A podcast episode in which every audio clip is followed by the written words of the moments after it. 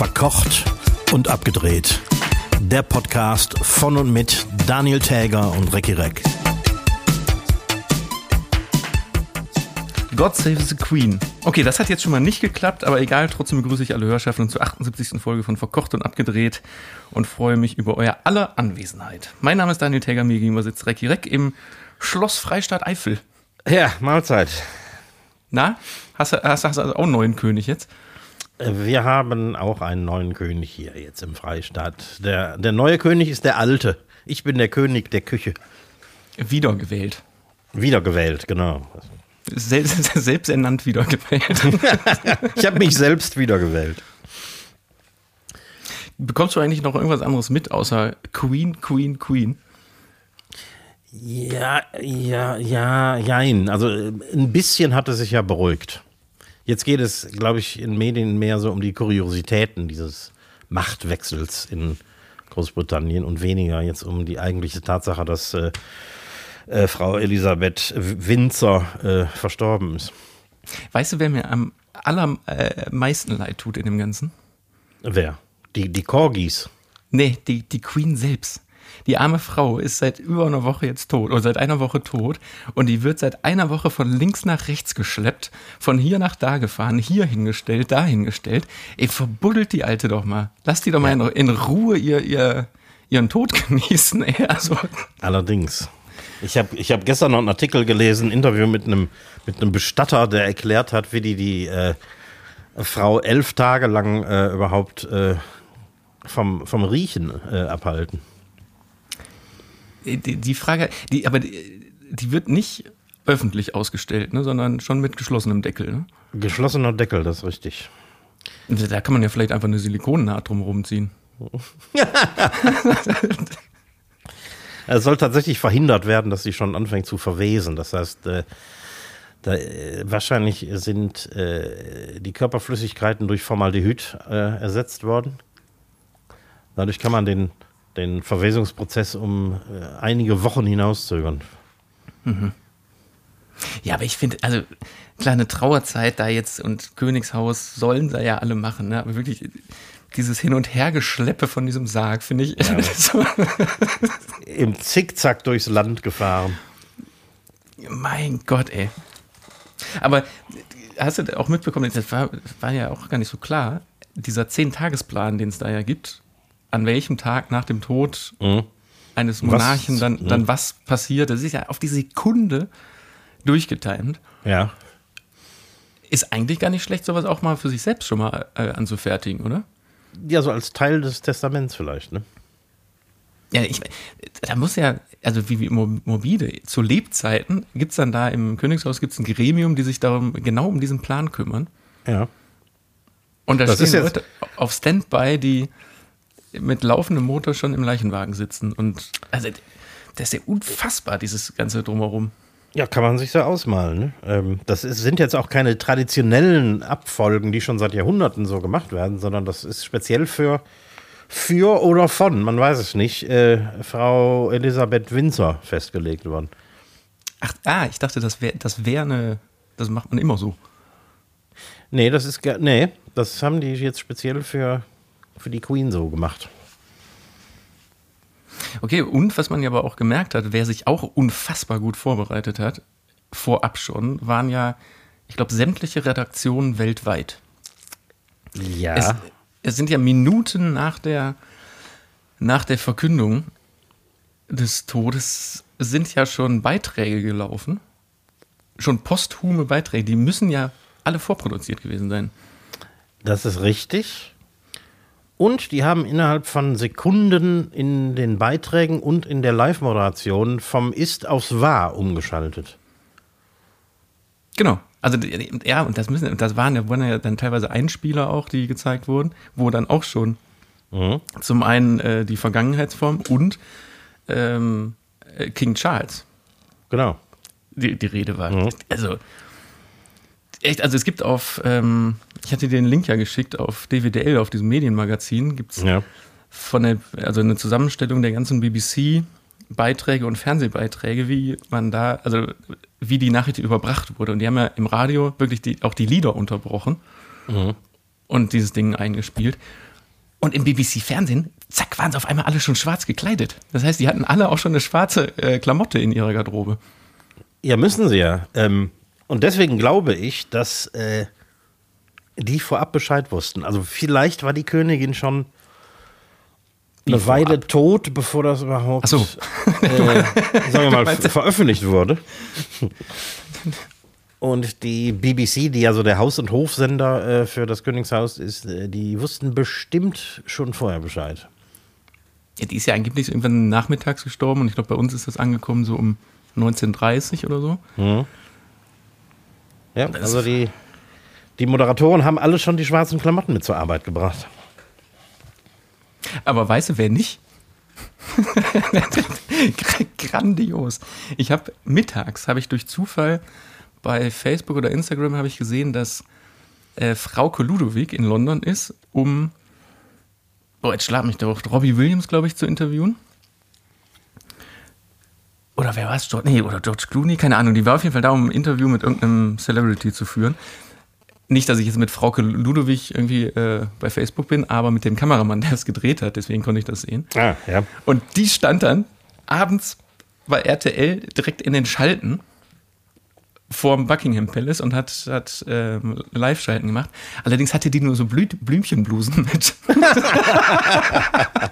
und war auch einfach ein bisschen zu gut gestylt, weil die halt vorher noch ein äh, A-Promi-Interview geführt hat, so ein bisschen so. Und dann wahrscheinlich, wahrscheinlich hat noch nicht mal RTL Frauke Ludowig dann angerufen und gesagt, hör mal, du bist doch gerade eh in London, lass uns später eine Schalte machen. Wahrscheinlich hat sie sogar angerufen. Hat gesagt, hör mal, ich bin doch eh hier, lass mal. Im Blümchenkleid. Ja, war so ein, bisschen, so ein ganz klein bisschen daneben. Aber würdest du dich, jetzt mal ganz davon abgesehen, äh, klar, du bist jetzt kein, kein Brite, aber du bist dem, den Briten ja in Teilen sehr nah. Würdest du dich sieben, acht, neun Stunden anstellen, um auf eine Holzkiste zu gucken? Im Leben nicht. Also, wann war das? Am Montag, glaube ich, ne? Mo- Oder Montag und Dienst, ich weiß, weiß gar nicht mehr. Und da gab es ja wirklich diese Schlangen, wo die Leute sich morgens um 5 Uhr dahingestellt haben, in der Hoffnung, an dem Tag noch dran zu kommen. Ja, also dafür habe ich kein Verständnis. Meine Tochter lebt ja in London, ist neun Jahre alt, neuneinhalb. Und ich habe sie gefragt, ob sie traurig ist, weil in der, in der Schule lernen die natürlich neben normalem Geschichtsunterricht auch immer was über die Königsfamilie. Und äh, habe sie gefragt, ob sie traurig wäre und sie meinte, oh, ein bisschen. Ich, meine, in den Nachrichten, da, waren heulende Menschen, als wäre ja. als wär ein eng, enger Familienangehöriger gestorben. Ne? Ja. Das kann ich so ein bisschen nachvollziehen, weil ähm, selbst wenn du 60 oder 65 bist, kennst du nichts anderes als diese Königin.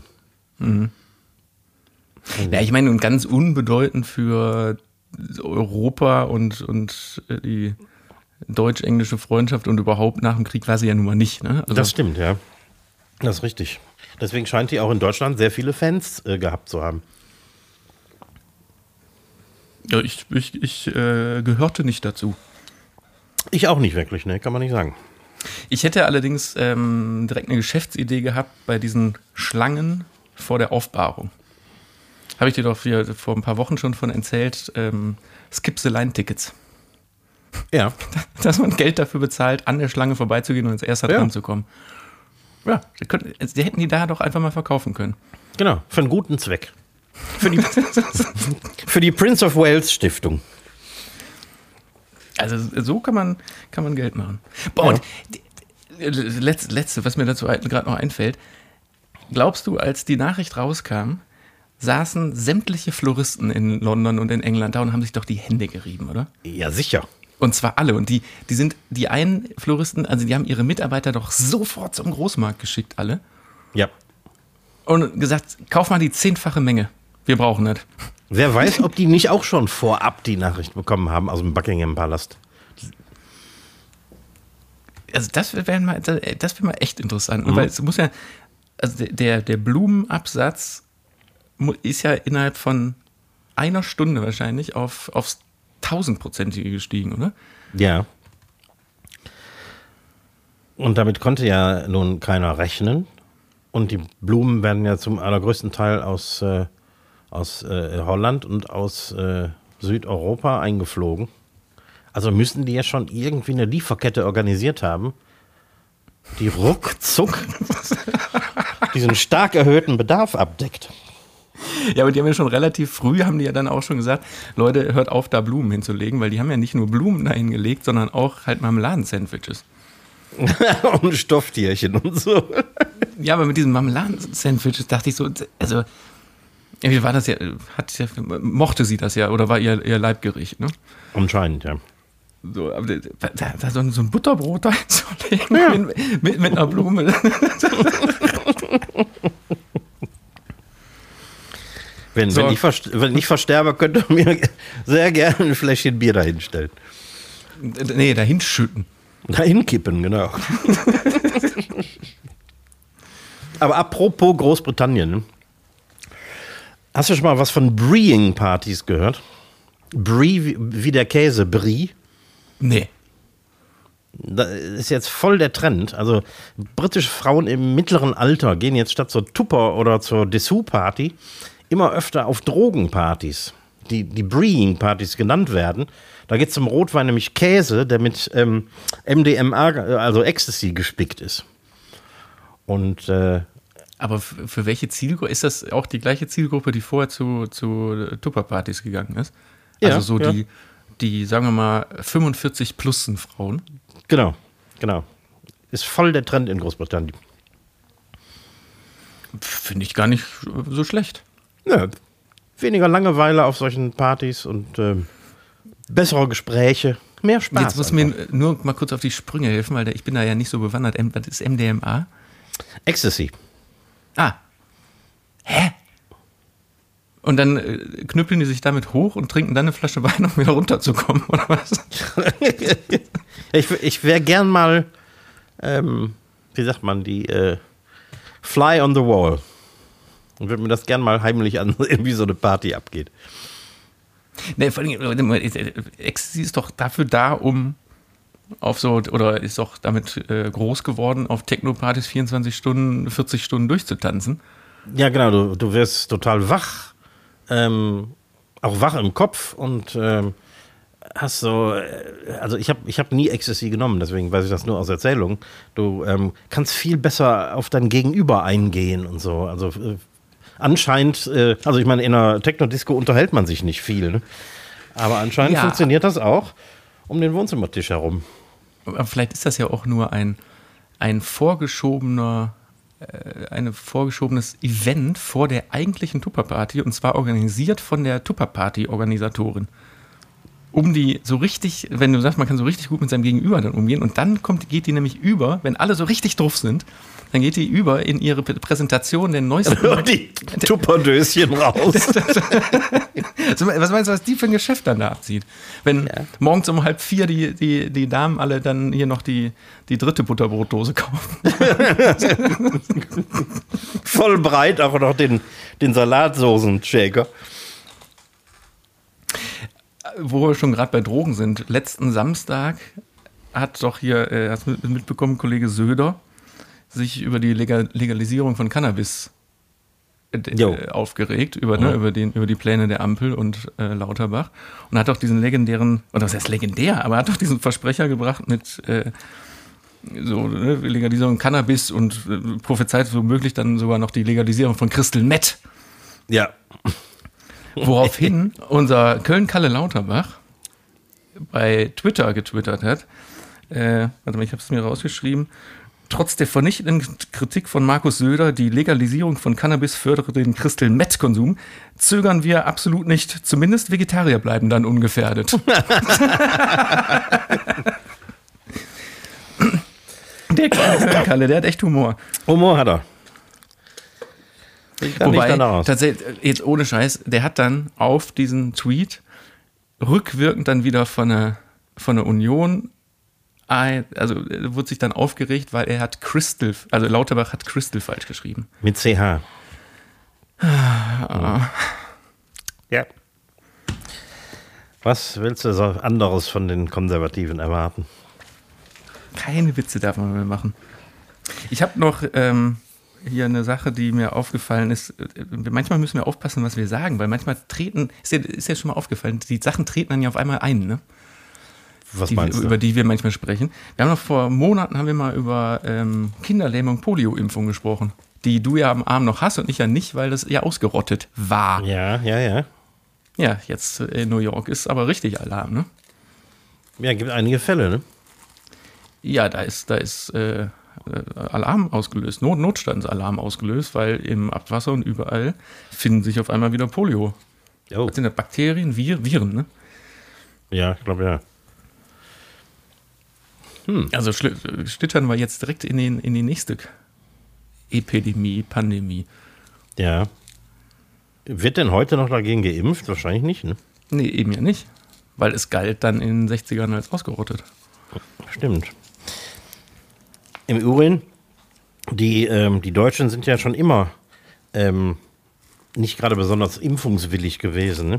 Wusstest du, dass äh, außerhalb Deutschlands die Masern praktisch ausgerottet sind und nur in Deutschland treten die immer noch auf? Hm, Ja, habe ich so noch nicht gehört. Weil es unheimlich viele Impfgegner in Deutschland gibt, die sich auch nicht gegen die Masern impfen lassen wollen oder ihre Kinder. Und deswegen haben sie äh, die Masernimpfung zum Beispiel zur Pflicht gemacht in Deutschland. Ähm, wenn du dein Kind in den Kindergarten geben willst oder in die Schule, muss das. Ich wollte gerade sagen, da, genau, da gibt es ja die, die Impf Impfpflicht. Ne? Ja, da hat sich irgendwie keiner so drüber aufgeregt. Ne? Nö, solange solang das nicht äh, groß wird. Also im Moment mal wieder meine Lieblingssendung, ganz großer Tipp hier an der Stelle, äh, vorm, vorm Tipp der Woche. Im Moment muss man wieder Spiegel TV gucken, montagsabends. Weil die beschäftigen sich ja immer mit diesen äh, Querdenkern, äh, komischen Rechtsdemos, die es überall gibt und die sind ja immer da am Start. Und es ist, das, das ist, das ist die Parodie in sich, diese Veranstaltung. Ne? Das, gegen was die da sich auflehnen und jetzt ist Corona vorbei, jetzt wird also das ist es ist einfach grandios, was was sich da das abspaltet. Immer ich danach sage ich eigentlich immer müssen wir die Mauer einfach wieder hinstellen, dann ist Ruhe. Weil das kommt ja dazu, das ist ja selten in NRW solche solche solche Veranstaltungen. Ja. Kommt auch vor, aber selten. Ja, das ist, äh, das ist schon sehr erstaunlich, muss man sagen. Apropos Parodie.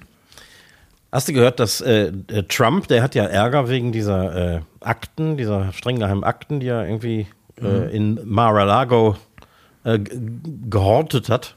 Diese drei, vier Ähm, Zettel werden so. ähm, und der behauptet jetzt, die seien ihm vom FBI untergeschoben worden.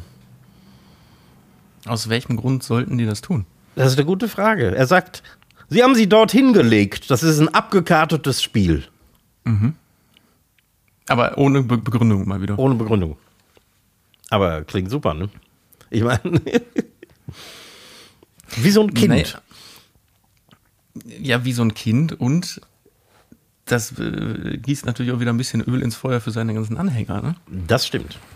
Das ist Da jetzt wieder F- Verschwörungstheorien und vor allen Dingen natürlich auch gegen, gegen FBI und überhaupt gegen, gegen die USA wieder anzu, anzu, anzuarbeiten. das System, genau. Das, das, die da oben. Ja, gefährlicher Typ. Trotz der orangen Haut. Ja, ich habe noch eine, eine Sache, habe ich letztens, äh, an dem wurde mir bei, bei Facebook. Wir haben doch letztens noch darüber geredet, dass unsere Timelines so im Arsch sind. Ne? Ja. Mir werden jetzt auch immer mal so komische Querdenker-Seiten oder Echt? Beiträge reingespült. Ja, wahrscheinlich, weil ich die Interesse halber gerne äh, lese, was die wieder für Ja. Quatsch schreiben. Aber die neueste Theorie, die die jetzt haben, da, ey, da wurde zwei Deutschlandkarten. Die eine war äh, die quasi der Dürremonitor in Deutschland diesen Sommer. Und die andere Karte war die bundesweite Verteilung der Windkraftanlagen. Aha. Ey, und jetzt ohne Scheiß, das deckt sich sogar in großen Teilen. Weil die natürlich jetzt sagen, da wo Windkraftanlagen sind, ist weniger Wind, wird die Erde wärmer und mehr Dürre. Ah, Ich dachte, die, die, die ähm, Propeller blasen die Erde trocken oder so. Nee, nee, es geht darum, dass der, der Wind weggenommen wird und dadurch dahinter weniger Wind ist und weniger Abkühlung herrscht. Ja. Und das kann man einfach ganz klar, ähm, weil wenn man danach googelt, findet man echt einiges. Und die Cambridge, nee, die Harvard-Universität hat vor drei Jahren tatsächlich sogar so eine Studie darüber gemacht. Weil in Offshore-Parks auf dem Meer kannst du das sogar messen, dass danach der Luftstrom um einige Prozent verringert ist und dann wieder ein paar hundert Meter braucht, um wieder auf die gleiche Energie zu kommen. Es ändert aber, ah, ne, und es gibt Luftverwirbelung und so, das ist, kann man alles nachweisen, aber es gibt nachweislich keinen Effekt auf die grundsätzliche Temperatur, die dahinter davor herrscht. Also es wird kein Grad wärmer oder kein, kein Grad kälter, sonst wo wie. Aber wie, geil, ne? Und dann, wo ich dann denke, scheiße, warum decken sich dann auch noch diese Karten? Ja, ne? Ich meine, oh, sowas muss man erstmal entdecken. ja, da hat einer die Theorie und also ganz, ich muss ganz ehrlich sagen, ich habe keine, also diesen Dürremonitor findest du, das ist eine Seite ne, vom, vom Deutschen Wetterdienst. Ich habe keine Karte über diese Windkraftanlagenverteilung gefunden auf Anhieb.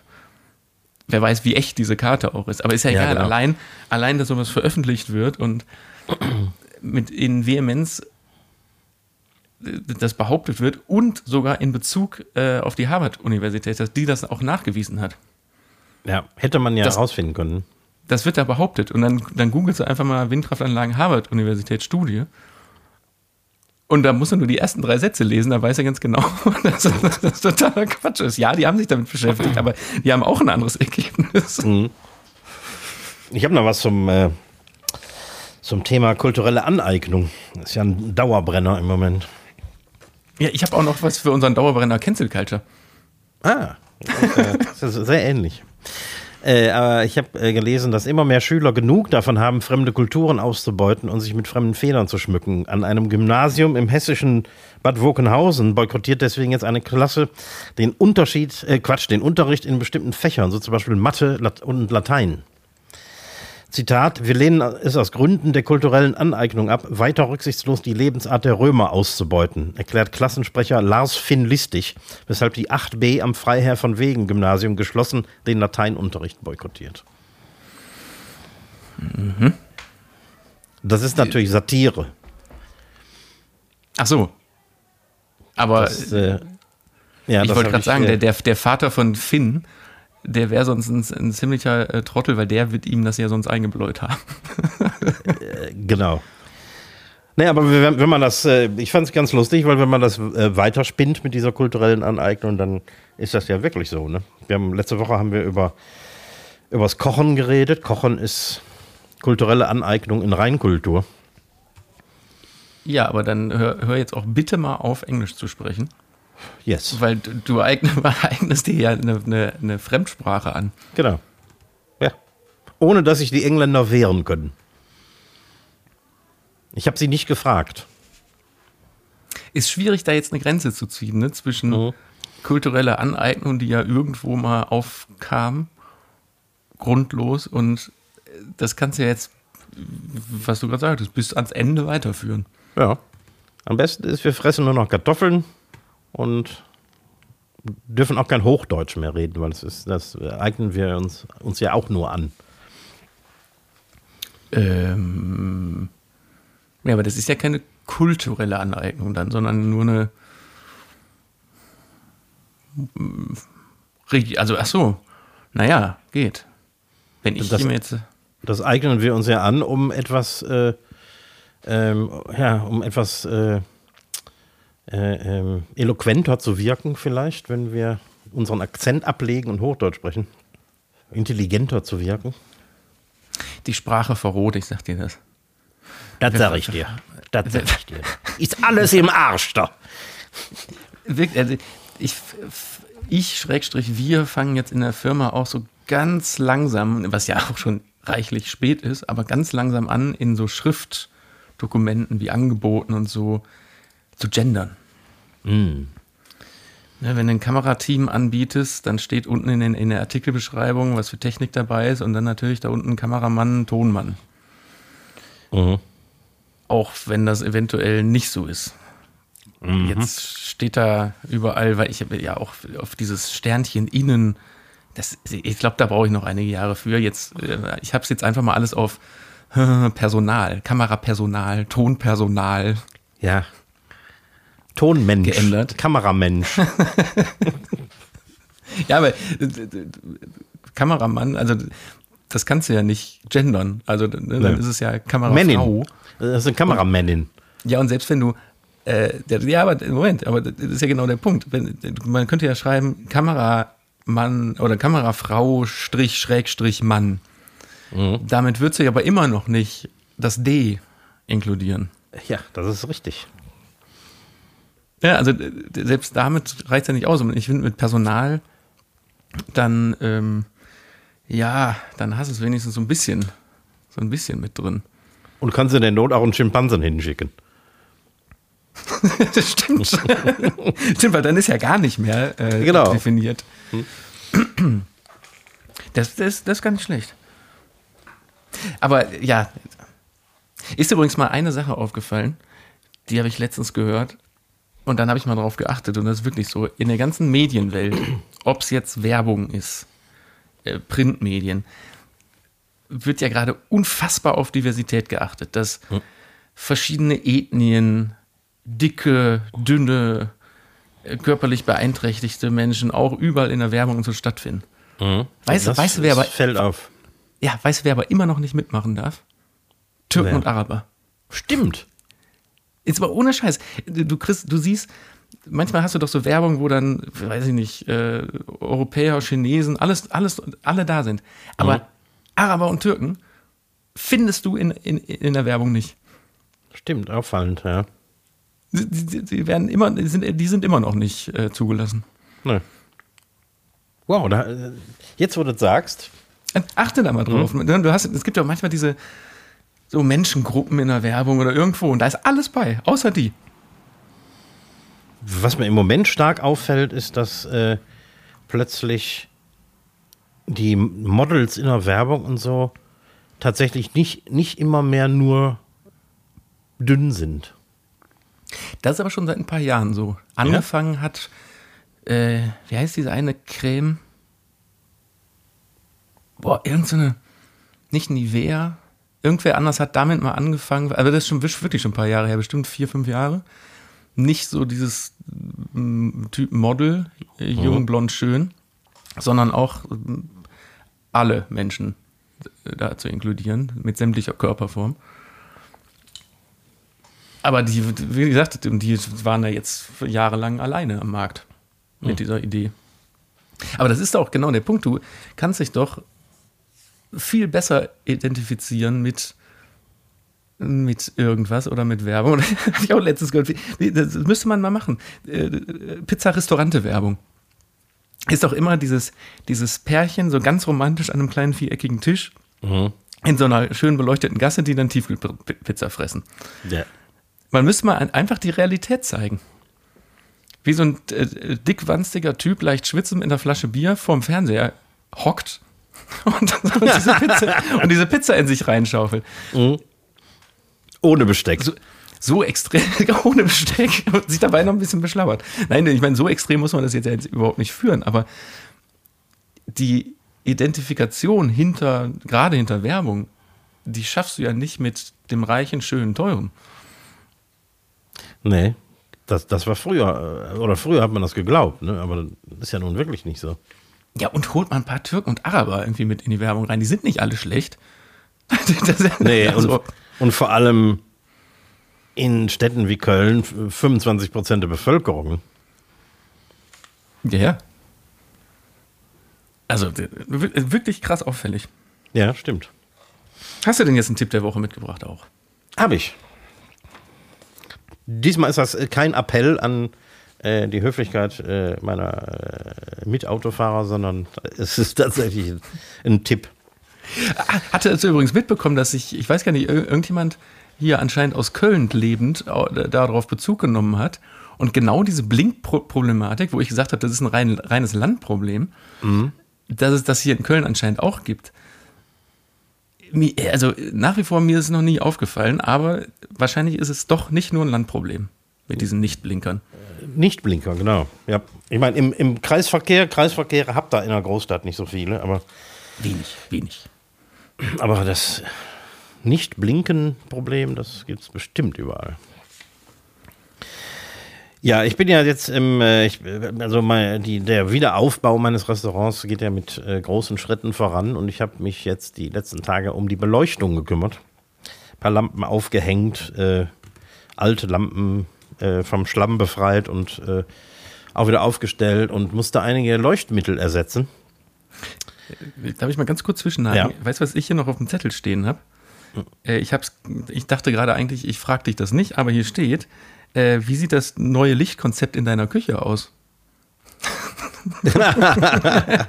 ich stelle die Frage gleich. Erzähl du erstmal über deine Leuchtmittel. Ähm, ja, hier geht es natürlich äh, in erster Linie um den, um den Gastraum, um den auch, äh, sagen wir mal, optisch äh, ansprechend zu haben und äh, dass die Beleuchtung so ist, dass es nicht zu dunkel ist und nicht zu hell ist und ähm, dass es eben gemütliches Restaurant-Ambiente erzeugt irgendwie. Und ähm, ich habe mich auf die Suche nach Glühlampen begeben und habe irgendwann wieder aufgegeben, weil die Auswahl ist so riesig und die Parameter sind so vielfältig, dass man da echt nicht mehr durchblickt. Ja, ich, ich hätte allerdings einen Unf also Ich bin mal gespannt, was dein Tipp ist, aber ich hätte einen Tipp für dich, der ist nur echt teuer für ein Restaurant. Naja, früher ha- hast du eben einfach eine Glühlampe äh, gekauft mit der entsprechenden Wattzahl. Heute sieht das völlig anders aus mit Lumen, an, äh, das, also die, die Lichtkraft und äh, äh, äh, ähm, Kelvin ist die äh, Lichtfarbe und so. Und äh, zum Glück habe ich Fachleute bei mir in der Familie und habe die kontaktiert und die haben mir dann ähm, entsprechende Glühlampen zur Verfügung gestellt.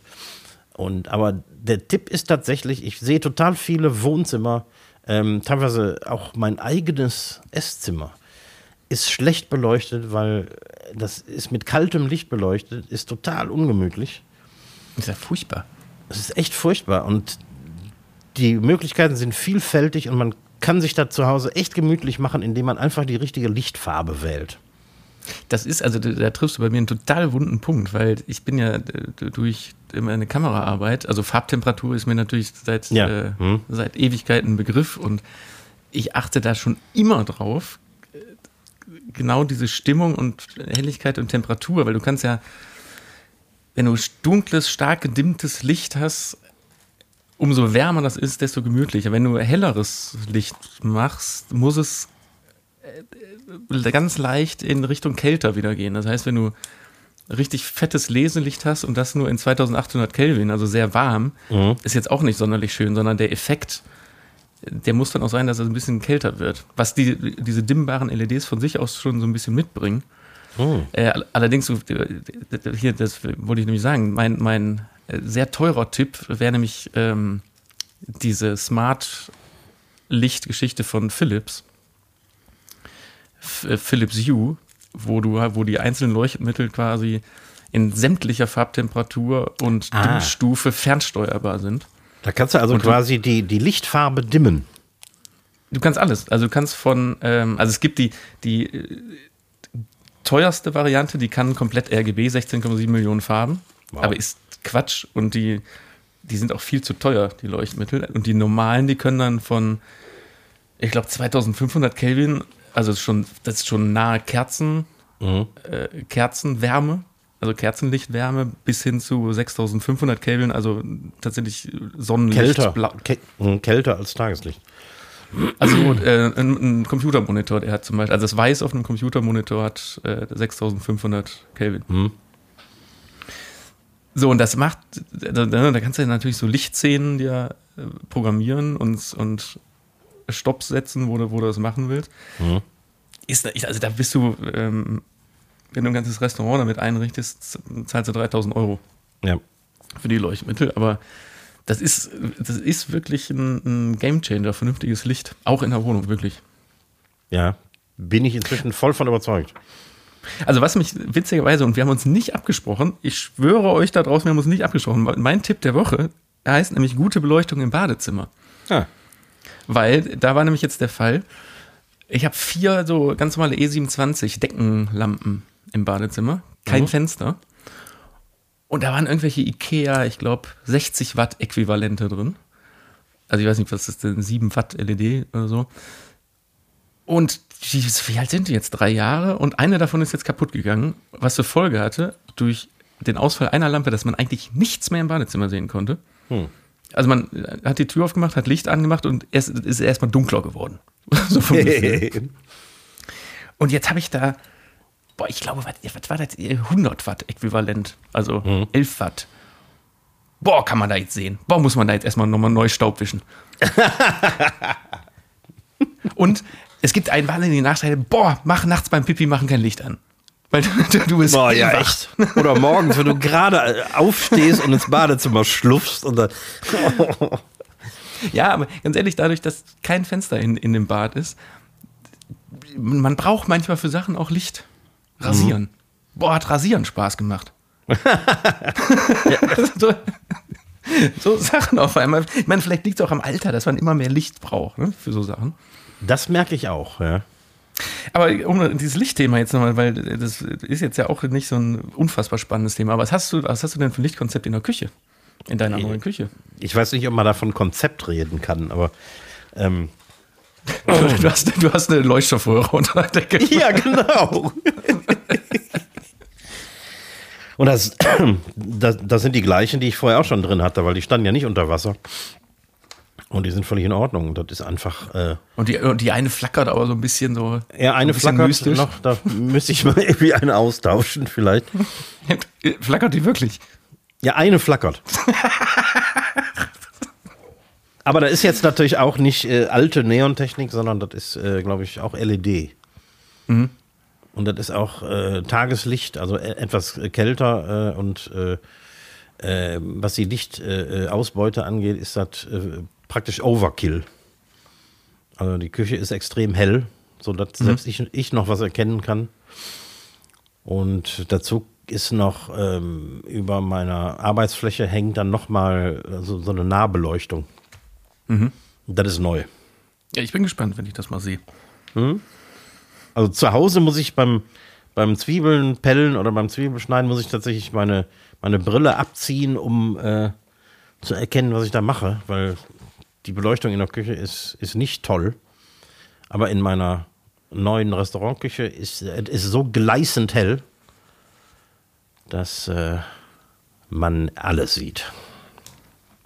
Boah, jetzt haben wir aber Licht ins Dunkel gebracht hier. Allerdings. Und äh, wenn man jetzt beide Tipps zusammenfasst, kann man eigentlich nur sagen, macht's euch schön und macht's euch hell. Genau. So, dass man was sieht. Hast du, hast du eine äh, Rubrik mitgebracht? Ja, selbstverständlich. Ich habe heute mal zum Beispiel, äh, wen oder was äh, könnte ich dir anbieten? Wen oder was gibt es wirklich? Ja, ja. Da ich ich habe ich hab ein ganz kleines Wen oder was, das muss ich dann nachmachen. Nee, steht, ist ja gar kein. Nee, ist eigentlich was anderes. Komm, warte, ich ziehe das vor. Ich dränge mich vor. Ja, ja, mach, mach. mach. Pass auf. Welche Person suchen wir? Männlich? 1948 geboren? Sind immer noch ein paar Millionen. Aufgewachsen in Großbritannien? Das sind immer noch ein paar Millionen. Zweimal geheiratet? Einige Millionen immer noch. Lebt in einem Schloss? Das sind dann vielleicht noch 10.000. Ist wohlhabend und berühmt? Das kann nur einer sein. Nämlich? Und unser neuer Spaniel. Spaniel? King Charles Spaniel. Ach so. Nee, den suchen wir nicht. Ich meinte Ozzy Osbourne. Achso, ja.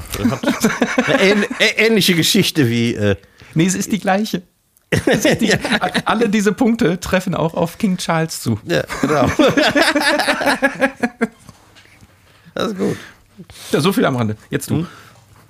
Ja, äh, heute äh, werde ich dir ähm, fünf sehr seltsame Berufe auftischen.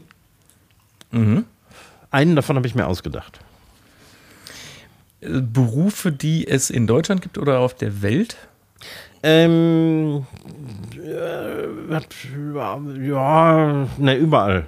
Also manche sind ein bisschen landesspezifisch, andere gibt es vielleicht überall. Ganz Ohr. Ganz ohr. Der erste ist der Glückskeksautor. Der nächste ist der Fahrradfischer.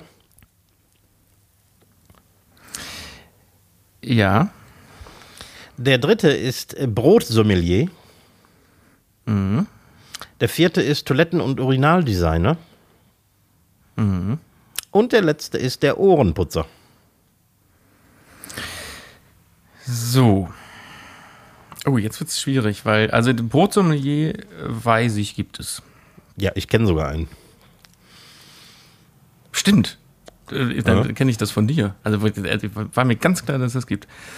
Ähm, den Ohrenputzer, äh, den gibt's in Sü Südostasien ganz oft. Ja, richtig. Ähm, so, Fahrradfischer ist jetzt so ein Punkt. Ich habe letzt, ist gar nicht lange her, habe ich einen Bericht über Menschen gesehen, die in Amsterdam auf der Brücke stehen und mit so Elektromagneten in den, in den Kanälen rumwursteln und da so Metall aus diesen Grachten rausholen.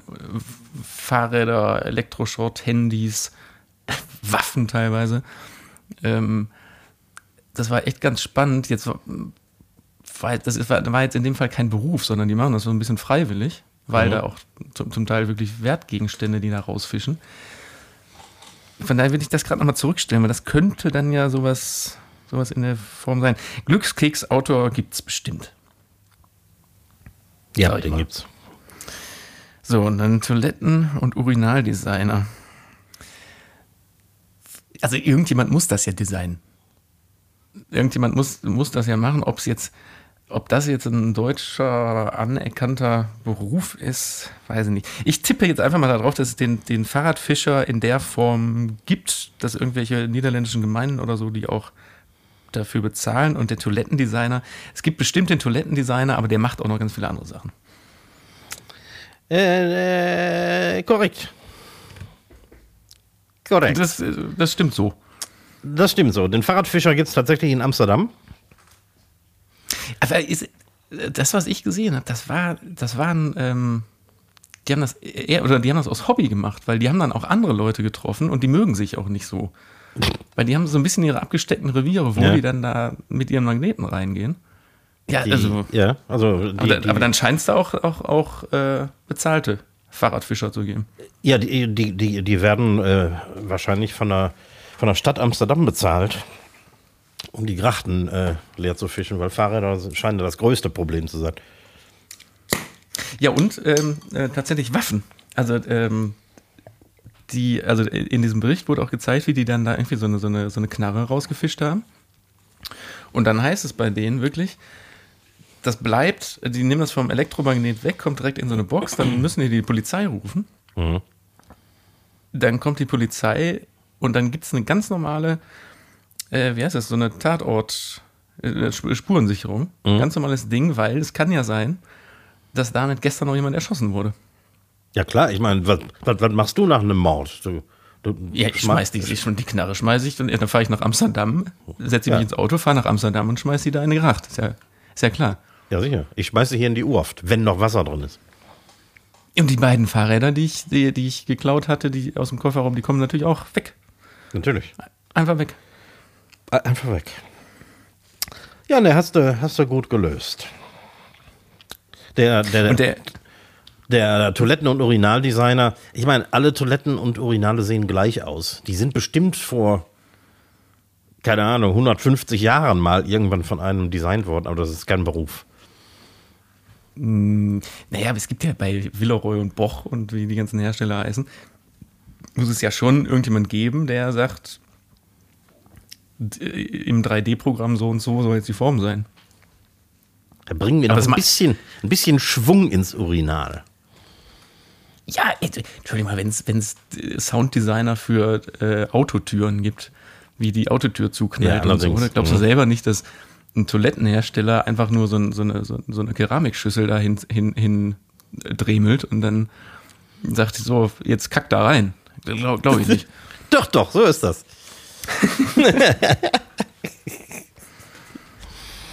ich frage mich, ob es dann auch, ich frage mich, ob es dann auch Toilettentester gibt, die tatsächlich ähm, sich, äh, also die, die Klobrillen und Klos testen. Ob man da anständig drauf sitzt und ob es spritzt oder nicht. das ist der Punkt. Also mit dem anständig draufsitzen, das kommt dann ja, hatte ja aber dann mit dem, mit dem Toilettensitz eher was zu tun. Mhm. Aber dieses Spritzverhalten, also deswegen glaube ich schon, dass es sowas in der Art wie so ein Toilettendesigner gibt, weil wenn du jetzt auf, auf der Toilette sitzt, ne, dann ist ja die Fläche zum Beispiel, wo, äh, wo Pipi dann auftrifft, die ist ja in etwa wahrscheinlich immer die gleiche, je nach Geschlecht.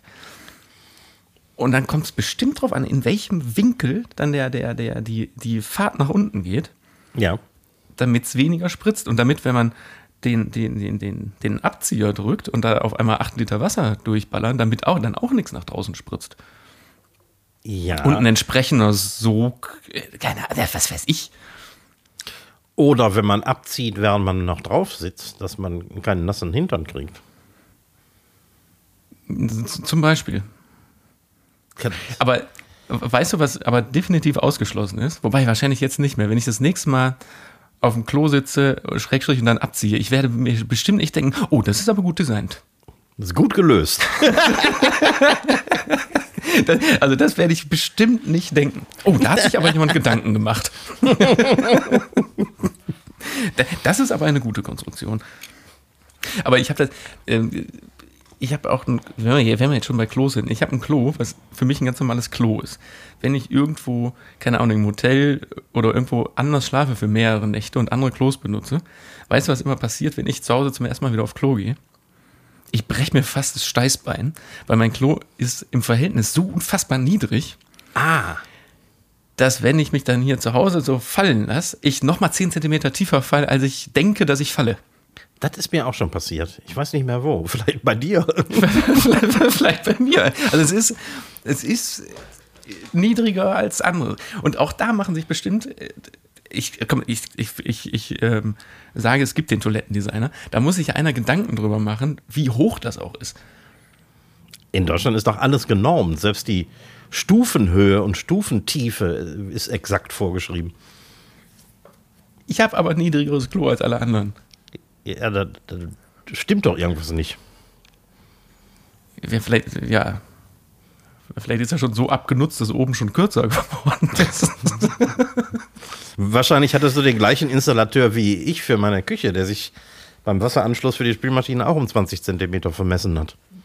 ja, ich, war- ich weiß, mein Klo ist einfach tiefer. Hm. Ja. Also passt demnächst auf, Mhm. wenn du da drauf gehst. so, du darfst jetzt wählen. Ich hätte äh, Frag den Koch Fragen und ich hätte fünf Speed-Fragen. Frag den Koch. beides, beides Frag den schaffen Koch. wir heute Das, nicht. Frag den Koch. Ein Thema, was ich gerne alle halbe Jahr wieder aufmache, ist ein Thema Messer. ja. Äh, das hatten wir, glaube ich, auch original das letzte Mal vor einem halben Jahr. Ja, gutes Thema. Und ich komme nochmal auf das Thema, weil ich habe letztens von in der in einer Sendung mit Steffen Hensler gehört, der nämlich dem diese Frage nämlich auch gestellt wurde, der dann antwortete, dass also Steffen Hensler benutzt keine teuren Messer oder hat kein teures Messer. Also, in, an, also in, im im Verhältnis teuer. Also der hat jetzt kein 400, 500 Euro Messer oder teurer, sondern weil der sagt ganz klar, für mich ist das ein Gebrauchsgegenstand und ich will das auch mal so wegwerfen können. Oder mal so zur Seite kicken. Oder er sagte, wenn ich da ein, äh, ein teures Messer habe, dann ne, brauche ich alle zwei Monate ein neues Messer. Und der sagt, lieber ein gutes, bezahlbares, als jetzt so ein äh, 800 Euro handgeklöppeltes Küchenmesser. Ja, ich bin da wahrscheinlich in der Mitte. Also ich habe schon in Küchen gearbeitet, auch so aushilfsweise, wo ich keine eigenen Messer mitgebracht habe und gesehen habe, dass die Köche da einfach Küchenmesser, also die in der Küche vorhandenen Messer verwenden. Billigste Teile, teilweise nicht scharf, weil sich keiner darum kümmert, die alle irgendwie in eine Schublade gepfeffert werden, wo die immer stumpfer werden. Und da arbeiten die mit, ohne drüber nachzudenken. Ähm, so diese ganz teuren Messer, ich, da kenne ich eigentlich keinen, der so richtig. Ja, weil am Ende des Tages ist es ja wirklich ein, ein Gebrauchsgegenstand und allem ein Gebrauchswerkzeug. Ja, Das muss ja auch, also zum einen muss das ja was abkönnen, aber es muss auch ersetzbar sein. Ja, aber wenn ich täglich, sagen wir als Schreiner, irgendein Gerät benutze und wirklich 90 Prozent meiner Zeit mit diesem Gerät verwende, dann kaufe ich auch Festool und nicht Einhell. Ähm, und meine Messer, so meine Hauptmesser sind, ähm, das ist so die 160 Euro Klasse. Also das sind gute Profimesser. Mehr muss man nicht ausgeben, um ein Profimesser zu haben. Aber viel weniger würde ich auch nicht ausgeben. Ja gut, aber das deckt sich ja so in etwa, weil äh, meine eigentliche Frage, die dahinter steht, ähm, was würdest du denn einem, einem Hobbykoch, der sich ein Messer anschaffen will, aber eben genau keine, keine 300 Euro ausgeben will, was würdest du denn da empfehlen? Eher so die 50 Euro Klasse oder eher die 100 Euro Klasse? Die 100 Euro Klasse. Also, was hat, wel- welchen Mehrwert hat, hat das für, für den Hobbykoch, der fünfmal die Woche kocht? Ähm, ab 100 Euro kriegst du ein Messer fürs Leben, wenn es pflegst. Aber jeder, der sich ein Messer kauft, sollte auch dafür Sorge tragen, dass das Ding immer scharf ist. Deswegen muss man auch lernen, wie man ein Messer schleift und muss sich einen Stein besorgen und so, weil sonst kaufst du dir ein gutes Messer, das dann eben nach drei Monaten überhaupt nicht mehr scharf ist und genauso wenig Spaß macht wie das 30 Euro Messer. Also das ist quasi eine Verpflichtung für den Hobbykoch, der sich ein gutes Messer zulegen will, sich entsprechend auch noch das Schleifwerkzeug zu kaufen und zu lernen, wie man damit umgeht. Okay, ja, das, äh, diese Antwort habe ich erwartet. Ja, Aber jetzt haben wir sie wenigstens in die Welt posaunt. genau. Ähm, Thema Sauerteig als in Anführungsstrichen Haustier. Ja. Ich habe noch nie mir einen Sauerteig gehalten. Erzähl mir mal, wie aufwendig das ist und was man tun muss. Und genau, ja, also äh, Thema Sauerteig interessiert mich. Ja, habe ich äh, selber schon mehrfach gemacht. Ähm, den Sauerteig anzusetzen ist so eine kleine Wissenschaft für sich, aber ähm, kannst du überall nachlesen, wie das geht. Also du musst jeden Tag, also am ersten Tag setzt du Mehl mit Wasser an.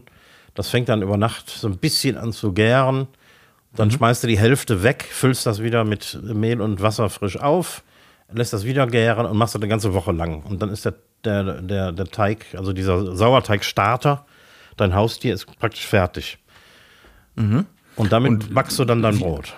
Und wie oft wird dann, also du, das, dann hast du es im Kühlschrank im Glas, in so einem Schraubglas, ne? Genau. Sowas. Und wie oft muss das denn in Anführungsstrichen gefüttert werden? Also man schmeißt dann immer die Hälfte weg oder benutzt das für ein, für ein Genau. Brot und Ja. füllt das wieder mit Mehl und Wasser auf. Wie oft muss das, muss das denn stattfinden? Ja, wenn, es, wenn du dein Haustier im Kühlschrank hältst, dann so alle zwei, drei Tage. Okay, das. Ah. Und weil das ist ja genau der Punkt. Ich wüsste, ganz ehrlich, ich backe ja jetzt nicht alle drei Tage Brot. Genau das ist das Problem. Also du musst dann natürlich, wenn, es, wenn du nicht die Hälfte immer wegschmeißen willst, musst du natürlich, wenn du, äh, also oder bevor du den wieder fütterst, musst du aus dem, was du rausnimmst, ein Brot backen. Sonst macht das Ganze keinen Sinn.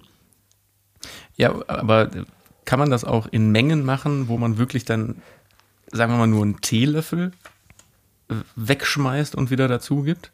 Weil dann wird sich das ja so ein bisschen, bisschen in Grenzen halten. Oder muss Dann das eine gewisse Menge haben? Ja, das muss eine gewisse Menge haben, damit du für das Brot, das du dann backst, äh, eine genügend, genügende Menge an Starter hast. Ah, okay, stimmt. Weil da, da reicht dann eben dieser Teelöffel nicht aus. Ah, ja, okay, aber dann ist das echt kacke. Ja, und deswegen habe ich Für, wenn man nicht, nicht, also man muss ja wirklich, damit sich das lohnt, also mindestens einmal die Woche Brot backen. Ja, genau. Also so lange kriegst, äh, überlebt der wahrscheinlich auch im Kühlschrank. Also, aber ein, spätestens nach einer Woche musst du backen. Du kannst den auch einfrieren und so, aber das lohnt sich natürlich nicht für zwei Tage oder drei. Aber wenn du in Urlaub fährst, zum Beispiel, kannst du den einfrieren. Ah ja. Ja, oder äh, man kann den bestimmt auch in Pflege geben. Äh, auch das natürlich. Es, Leute, es, es gibt bestimmte Sauerteigheime zum Beispiel. nee, gibt's wirklich. Habe ich mal im, äh, im, Fernsehen gesehen.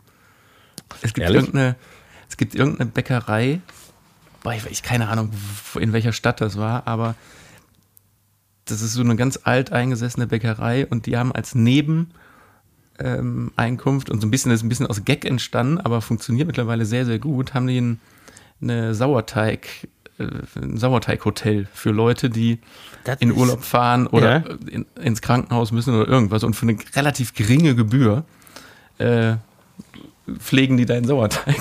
Das ist eine verdammt du, gute Idee. Und du bekommst dann halt deinen Sauerteig wieder zurück. Mhm. Ähm, das Interessante an Sauerteig ist, dass die, dass die Kulturen bei so alteingesessenen Bäckereien teilweise 70, 80 Jahre alt sind. Mhm. Da wurden die irgendwann mal angesetzt und seitdem quasi lebt das Haustier. Und das ist schon irgendwie geil. Ich wollte das zu Hause immer mal machen, aber ich bin auch nicht so der Brotbacker, deswegen sind mir die äh, Sauerteig-Starter äh, äh, sind mir oft einfach verreckt, weil ich sie im Kühlschrank vergessen habe. Nach drei, mhm. drei Wochen gucke ich hinter die Marmelade. Oh, scheiße. und, und, dann klopft von innen jemand so an die Scheibe. Ja, genau. Gut, letzte Frage ist, äh, dreht sich um das Thema Energiesparen. Da habe ich letztens was ähm, von so einem äh, vermeintlichen Energieprofi im Fernsehen gesehen, der nämlich sagt, man kann beim Nudeln kochen extrem viel Energie sparen, indem man die Nudeln im in kaltes Wasser tut mhm. und dann aufkocht, beziehungsweise das Wasser aufkocht, Nudeln rein, Herd ausmachen, Deckel drauf. Ja. Und dann die Nudeln entsprechend ein paar Minuten länger ziehen lassen. Hast du da Erfahrung mit? Ist, ist, das ein, ist das ein Tipp oder ist das eine besonders ungeschickte Art, die Nudeln kacke zu kochen? Naja, Nudeln sind ja jetzt kein Hexenwerk. Und wenn der Wissenschaftler sagt, dass das so geht, dann heißt das, dass ja, die Nudeln werden so auch gar. Das, das ist ja der Punkt. So. Ob die, die dann aber, ja, ob die dann aber ähm, so geil sind, wie sie sind, wenn du sie in, in viel kochendem Wasser kochst, wo die richtig Raum haben, um sich zu bewegen und die ähm, Stärke quasi an der Nudel bleibt gerade bei den qualitativ hochwertigeren, hochwertigeren Nudeln ist ja, äh, die, die, haben so eine, so eine raue Oberfläche, damit die Soße besser haftet. Da, da wirbt jetzt sogar irgendein so Nudelhersteller für. Für so eine, ich glaube Barilla oder so, ich weiß gar nicht. Für irgendwie so eine, so eine Sorte, die dann wahrscheinlich 50% teurer ist, mit einer extra rauen Oberfläche. Ja, ich meine, klar, Barilla ist natürlich eine von den Billigfirmen. Das heißt, in Italien kein stolzer Italiener würde jemals Barilla kaufen. Ähm, und Barilla-Nudeln sind qualitativ nicht viel besser als so Aldi-Nudeln oder so. Aber wenn du etwas bessere kaufst, dann merkst du wirklich an der Oberfläche, dass die, dass die ähm, so ein bisschen milchig rau sind und mhm. überhaupt nicht glatt. Und das hilft natürlich wirklich, äh, den Nudeln die, die Soße anzunehmen. Äh, ähm, und äh, ja, klar, und deswegen macht äh, Barilla jetzt eine wahrscheinlich wesentlich teurere Sorte, die das auch kann. Ja, ich weiß gar nicht, ich will mich jetzt nicht festlegen, ob es Barilla ist, aber ich mein, meine schon. Aber jetzt nochmal zurück zum Thema ähm, mit diesem Herd ausmachen und ziehen lassen. Äh, willst du das mal ausprobieren? Und uns nächste Woche erzählen, wie das geht? Ob das Sinn macht? Wenn ich dazu komme. Oder ansonsten, wenn ich Nudeln koche, ich weiß jetzt auch noch nicht, ähm, kann ich, ich werde es auch mal ausprobieren und dann können wir ja mal gucken, weil ich habe da, ich glaube nicht, dass das gut ist. Man, man kann das äh, experimentell ja auch mal einfach mit drei Nudeln machen oder so. Das wäre aber eine ganz schöne Energie- und Wasserverschwendung, wenn wir jetzt schon bei dem Thema sind. Da hast du natürlich recht. Im, Im Übrigen ist genau das ähm, die beste Garmethode für Reis. Ja, ich glaube, das machen wir noch so. Aufkochen, Reis rein, ausmachen. Ja, aber da musst du die, äh, die Wassermenge genau bemessen. Das heißt, die meisten Leute nehmen einfach einen Topf voller, voller Wasser, Reis rein und wenn der Reis gar ist, äh, durch ein Sieb abkippen. Aber nee, du- aber die, die, die, das, haben, ja, das haben wir doch auch selbst bei, bei verkocht und abgedreht am Herd schon gemacht. Die, ähm, wer ist das? Reiskochermethode. Das ist die Reiskochermethode, genau. Du äh, kippst deinen Reis in den Topf, nimmst genau die doppelte Menge an Wasser und etwas Salz und dann kochst es auf, machst die Flamme aus und äh, nach circa 12 bis 15 Minuten ist der Reis gar und wesentlich besser, als wenn, wenn der in viel Wasser so richtig ausgekocht wird. Ja, das kann man bei ähm, verkocht und abgedreht am Herd. Ich glaube, bei der Folge indisches Curry Ja, zum Beispiel. Ne? kann man das, glaube ich, sich nochmal angucken. Oder, warte mal, wo haben wir denn noch Reis benutzt? Hm. Naja, das kann man ja auf den Bildern sehen, die es auf Ja. verkochte-abgedreht.de gibt. Des Weiteren gibt es am nächsten Montag ähm, was für den äh, Fernsehabend bei Verkocht und Abgedreht am Herd. Ah ja. Ein kleines, lustiges Experiment. Mehr sage ich jetzt da nicht zu. Es ist ein gelungenes Experiment, ob man das oft zu Hause für den Fernsehabend machen möchte, muss jeder selber wissen. Aber es ist immerhin lecker. Es ist, war lecker. Ich würde jetzt ähm, mal hier den Reißverschluss zuziehen. Ja, ne? Alle unsere Videos gibt es auf TikTok, YouTube, Facebook und Instagram. Für falls die jemand nicht, noch nicht gesehen hat. Und für falls uns jemand nur hier auf der Homepage hört oder irgendwas, wir sind auf sämtlichen, wie nennt man, Streaming, Strömungsportalen, Spotify, dieser Apple Music Podcast, Google, Google, Wie Google Podcast alle heißen. Alle, Amazon, überall sind wir da drauf. Und nochmal, machen wir schon öfter, manchmal kommt auch was, die Frage nach draußen, was ihr von uns vielleicht auch mal wissen wollt. Irgendwelche Fragen für fünf Fragen oder fragt den Koch. Ja. Ähm, Oder einfach zusammenhanglose Fragen an den Koch oder den Fernsehmann. Unnütze Fragen. Auch, Ja. auch gut. Dann, dann, dann müssen wir uns selber nicht so viel Scheiße überlegen. Richtig. In diesem Sinne ähm, äh, ziehe ich die Jacke an und gehe raus. Letzten Worte gehen an Recki. Reck, auf Wiedersehen. Tschüss. ja, und ich ziehe mir den, äh, den Regenmantel an und den Hut auf und äh, bin dann auch weg. Ne? Wir sehen uns, äh, Quatsch, wir hören uns nächste Woche. Wir sehen uns am Montag bei Verkocht und Abgedreht am Herd. Madet Jod und schwenkt der Hut.